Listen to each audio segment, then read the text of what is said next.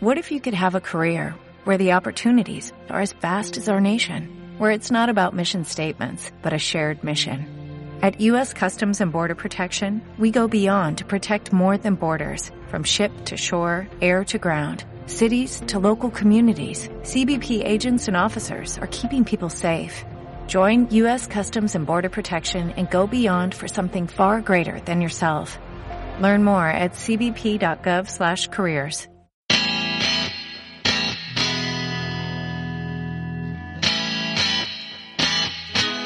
Hola, hola, bienvenidos, bienvenidas una vez más a esto que denominamos Cuarentenials, esta catarsis que hacemos junto a Agustina Grasso, la creadora de Escritura Crónica, y quien les habla, Mauricio Irigoyen, el creador de Relatos en Mochila.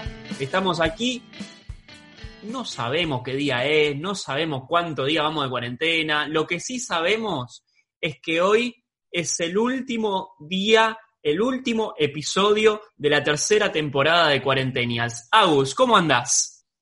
Hola Mauri, ¿cómo va? Hubo unos días que nos tomamos de relax y acá estamos volviendo, ¿no? Para este, Claro. para este capítulo final de temporada. Me encanta titularlo así, ¿eh? Sí, sí, yo creo que sí, estamos ahí en el final de la temporada, en el final de un ciclo. Eh, me parece que es importante que, que, que- que tengamos esto presente, ¿no? El tema también de las etapas. Y pensando en esto, ¿no? De, de estar llegando al último capítulo de la tercera temporada, Mm. quería eh, preguntarte cómo estuviste estos últimos días. Eh, raro. Raro. ¿Querés Sí. ser un poco más específico? Sí, sí, a eso iba, pero creo que la Ah, palabra bien. es esa, porque los últimos días me encontré como un poco, a ver, embotado de estar adentro, esa es la sensación, ¿viste? De, de cansado, de, de ganas de hacer otra cosa, no sé si a vos te pasó lo mismo. Sí, sí, sí, me pasó, me pasó igual. Fue como que empecé a darme cuenta que eh, quizás estaba como un poco cansada ya de, de la situación del encierro, de no poder ver a la gente. Es como que estaba como muy... eh, me, me di cuenta que me estaba como afectando, ¿viste? Mm. Y a veces esos efectos son medios como imperceptibles, ¿no? Sí, o uno no sabe de dónde vienen, tal vez, ¿no? Tal vez sentimos que, que- que estamos mal o, o nos sentimos medios para abajo energéticamente, no sabemos de dónde viene bien, porque no lo podemos descubrir. ¿Es así? Mm, Sí, sí, es como que eh, decís, no, estoy bien, estoy normal, pero de golpe te das cuenta de que quizás estás pasando mucho tiempo con la compu, Mm. que no estás pudiendo respetar una rutina, Mm. que tal vez estás teniendo pensamientos medios como repetitivos y decís, ¿qué onda? Pero ¿qué pasa? Como muchas personas están igual, no sé si te dio esa sensación, Sí. es como que cuesta aún más darte cuenta de la situación en la que estás. Tal cual, porque parece como que todo el mundo está inmerso en una situación negativa. Yo creo que la clave ahí, eh, en cierto punto, es encontrar la causa, ¿no? Eh, o tratar de encontrar la causa que cada uno, a cada uno nos lleva a estar medios para abajo, medio, no sé, bajón o energéticamente medios negativos. Digo, si vos encontrás la causa, después un poco que se va sanando eso, si tenés ganas de sanarlo, ¿verdad? Mm, No sé, no sé si estoy 100% de acuerdo, porque uno dice, bueno, es encontrar la causa, pero la verdad es que creo que está bueno como estar, ser consciente de decir, escúchame, estamos en una situación de pandemia, estamos en una situación de encierro, de crisis, y de una palabra que vengo escuchando mucho, que es incertidumbre. Oh, Entonces, estamos frente a esta incertidumbre de decir, ¿cómo va a seguir esto? ¿Cómo nos va a tomar la nueva etapa? ¿no? ¿Cómo va a ser esto de la reapertura de comercios? ¿Cómo va a seguir todo este tema? Entonces. ¿cuándo se va a volver a la normalidad al 100%? ¿Va a haber realmente un pico eh, o no? ¿Cómo va a afectar al sistema de salud, a la economía? ¿No? Entonces, esta incertidumbre es como que nos hace decir, bueno, ¿qué va a pasar? sí. Y creo que eso es un poco saber que, que estamos en esa situación. Entonces, tal vez tus planes se, se cayeron eh, y no sabes bien qué hacer. Entonces, creo que está bueno eh, saber que estamos pasando por un momento así, ¿no? Sí, inclusive con todos los, eh, los factores que vos nombraste, yo quiero también agregar el hecho de que no conocemos fechas, ¿no? Eh, las fechas son inciertas de cuándo se va a volver a la normalidad.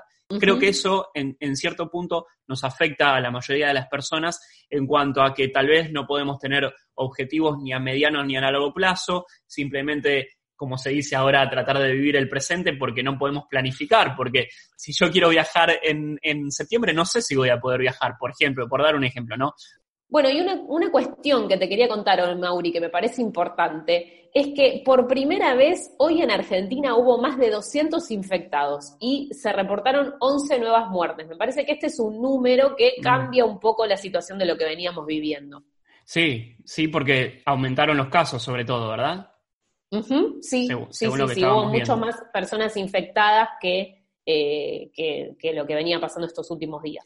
Sabes que hablando un poco de números, a mí me llama la atención igual eh, viendo los casos de algunos países eh, que tenemos limítrofes de alrededor, porque Chile, por ejemplo, ayer se registraron 1.391 casos en un solo día, o sea, en el día de ayer, que es muchísimo el número comparado tal vez a la Argentina, ¿no?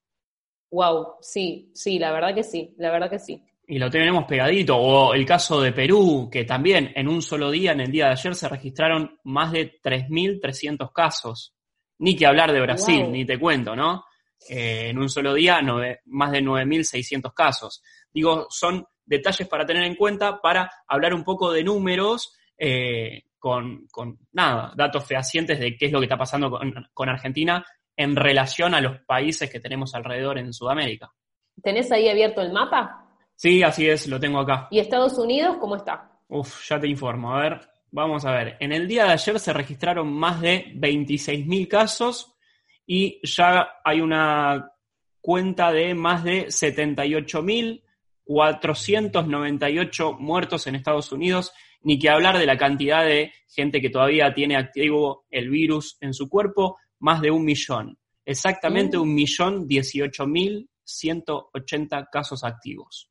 Wow, zarpado, zarpado. ¿Y, y, cómo está el tema en España e Italia?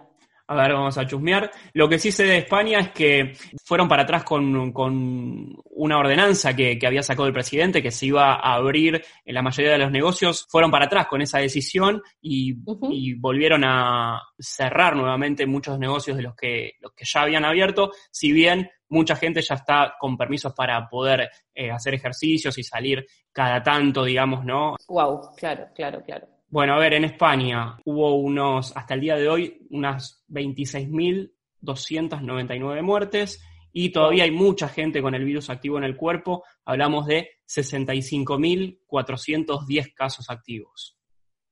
Muchísimos. El que está bajando es Italia, ¿eh? Ah. De, acuerdo a la cantidad de, gente que había sido contagiada ¿no? en, las semanas anteriores. Eh, recordemos que hubo más de 30.000 muertes en Italia, pero el número por suerte va bajando. En el día de ayer, nada más, entre comillas, nada más, se registraron 243 casos nuevos, eh, personas fallecidas, ¿no? Y 1.327 personas que volvieron a contraer el virus, digamos. Mira, mira dentro del número que estaba manejando Italia, vuelvo a repetir, en semanas anteriores, digamos que, bueno, se está estabilizando la situación, ¿no? Claro, claro, sí, sí, sí, sí, sí. Bueno, hoy como, como invitada especial Em, quería traer eh, la voz de una psicóloga de la red de psicólogos feministas. Ella justamente lo que, lo que nos trae es em, algo de información respecto a cómo nos podemos tomar eh, estos momentos de incertidumbre. Ah, justo, lo que veníamos hablando. Exactamente, ella es Lisette Castro y si querés podemos escucharla en este momento. Dale, la escuchamos. Respecto de cómo manejar la incertidumbre y el miedo por lo que vendrá, bueno, esa es realmente una pregunta que nos posiciona a todas las personas y nos enfrenta con algo de la imposibilidad, ¿no? Y de cómo es algo que no depende de nosotros. Entonces, eh, las recomendaciones, digamos, son preguntas que no, que no tienen una fácil respuesta, que terminan siendo más del orden existencial a veces, ¿no? Como, bueno, ¿y ahora dónde vamos a ir a parar? ¿Y ahora cómo va a ser el mundo? ¿Y cuándo vamos a poder volver a salir a la calle? ¿Cuándo voy a poder volver a abrazar eh, a mi amiga, em, a mis nietes, ¿no? Bueno, me parece que, digamos, lo que, lo que tenemos que tratar de, ejercitar en este sentido, por un lado sí, es entender esto justamente que, que, hoy no es siempre, que hay algo de, de, la percepción del espacio y del tiempo que se ve trastocado. Respecto de cómo manejar Ahí, la, ahí escuchamos a, a Lisette Castro, que ella nos daba alguna serie de, recomendaciones. Mm. Eh, esta es una nota que sacamos ayer en Escritura Crónica, que se llama Salud Mental, eh, Contención Virtual para Personas en Cuarentena, que la escribió Cintia Finbar. Y alguna de las recomendaciones que, destacamos de Lisette es, primero, eh, lo que ella recomienda es registrar todas las sensaciones que se van sintiendo con el correr de los días no negarlas y ver qué se hace con ello. Mm. Mira, se me acaba de ocurrir una especie de test. Yo voy a ir diciendo las recomendaciones y vos me vas a ir diciendo si las fuiste respetando o no. ¿Te parece? Bien, dale, dale, dale. la primera entonces repetila. Es el registro de todas las sensaciones y emociones que fuiste sintiendo con el correr de los días. No negarlas y ver qué hiciste con eso. Bien.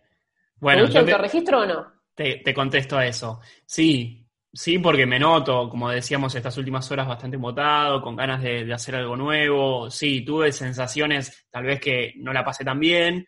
En cierto punto, sí, tuve registro, pero no sé cuánta acción hice para solucionar ese problema o ese tema. pero está bien, ¿eh? Está bien que no, que no hagas acción, sino que es el tema del autorregistro. Ah, o sea, saber cuándo tuvimos un día mejor, un día peor, qué fue lo que hiciste, ¿sí?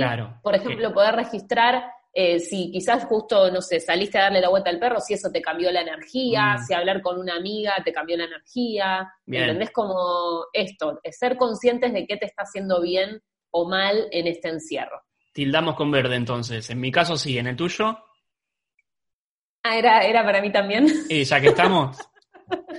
Eh, sí, sí, sí. Yo estuve como bastante consciente que esta semana tuve una semana mucho más para adentro, más reflexiva, tuve momentos así como eh, de no querer hacer yoga, de no querer eh, lo que hablábamos, ¿no? O sea, mm. tampoco autoexigirme con muchas cuestiones. Y la verdad que sí, siento que tuve un autorregistro. No sé si es al toque, era esto que hablamos quizás al inicio del capítulo, sino como que te das cuenta mm. después, ¿no? Que, que, que estabas como con esa sensación. Bien, tilde verde también entonces. Bien, segundo tip. Bajar el nivel de exigencia con respecto a la productividad. Uh, dificilísimo. Ahí, Cruz Roja. Olvídate. no sé qué te pasa a vos, pero. Y no, claramente, o sea, acá si hay algo que nosotros, nosotros sabemos es que tenemos como un nivel de actividad importante, que nos gusta, nos, apasiona, ¿no? La comunicar y bueno, eh, lo que hacemos y eh, creo que, cuesta un poco, cuesta un mm. poco, pero siento que estoy aprendiendo a decir que no y no meterme en todo, ¿no? Sí, eh, sí, sí, con todo, metiéndole energía a todos los proyectos que te cruzan por adelante. Difícil, ¿eh? Yo ahí, tacho, pongo cruz roja, no pude lograrlo todavía. ¿Vos? Yo creo que un amarillo, te meto un amarillo, porque me, lo estoy aprendiendo a hacer. bueno, tres, armarse una rutina. Por supuesto, ser flexible, pero que mm. nos ordene ciertos momentos del tiempo y del espacio. Mm. En mi caso me pasa algo muy particular que justo estoy dejando un trabajo de relación de dependencia para dedicarme exclusivamente a lo mío, entonces eh, todavía me cuesta armar una rutina de trabajo. Creo que no se logra de un día para otro, hay que tener paciencia y hay que ser como muy amoroso con uno mismo para no eso de autoexigirse, ¿no? Y no castigarse con el látigo. Bien, me gusta, me gusta, me gusta este, este capítulo, me, me está motivando. Eh, sí, siento lo mismo, más, más que nada también para las personas que somos independientes y que tenemos nuestros propios horarios y todo. Ya de por sí es difícil armarte una rutina. Yo creo que la había logrado bastante antes de la pandemia y creo que tuve unos días acá, como te contaba, que lo volví a, medio que la volví a perder, así que yo ahí también estoy con mm. rojo. Bueno, yo pongo amarillo ahí porque lo estoy aprendiendo. Ok, bien. Eh, y cuarto tip, ¿no? Yo dije, ya dije tres, vamos con el último cuarto tip, cuidarnos de la infotoxicación. En estos momentos hay que cuidar muchísimo la información, la calidad y la cantidad, sobre todo la calidad. Uno mm. prende la televisión y se habla en todos los canales de la pandemia, entonces una recomendación es administrarse los tiempos de la información. Mm. Sí, justo nosotros lo sabemos bien, dos comunicólogos. En mi caso, yo pongo tilde verde, trato de ponerme horarios para informarme. y tratando siempre de informarme con, con, pluralidad sobre todo, ¿no? No quedarme con una sola fuente, sino abrir tres o cuatro diarios online, ver qué es lo que dice cada uno y bueno, me parece que también, ¿no? No sobrecargarse de esa información. Bueno, veo lo que pasa, me informo y hasta ahí sigo con, con, con las cosas que me hagan bien. Sí, exacto. Estoy, estoy en la misma, estoy en la misma.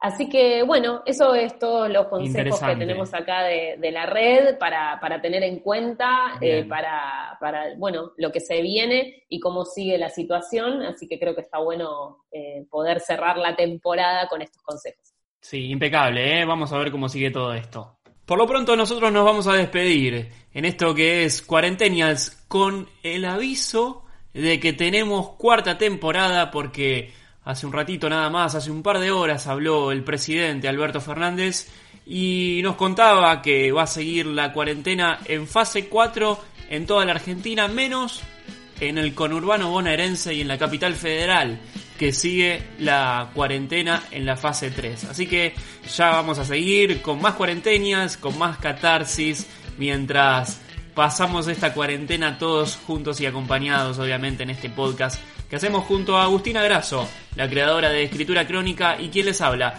Mauricio Irigoyen, el creador de Relatos en Mochila. Nos vemos la próxima y que tengan un buen fin de semana.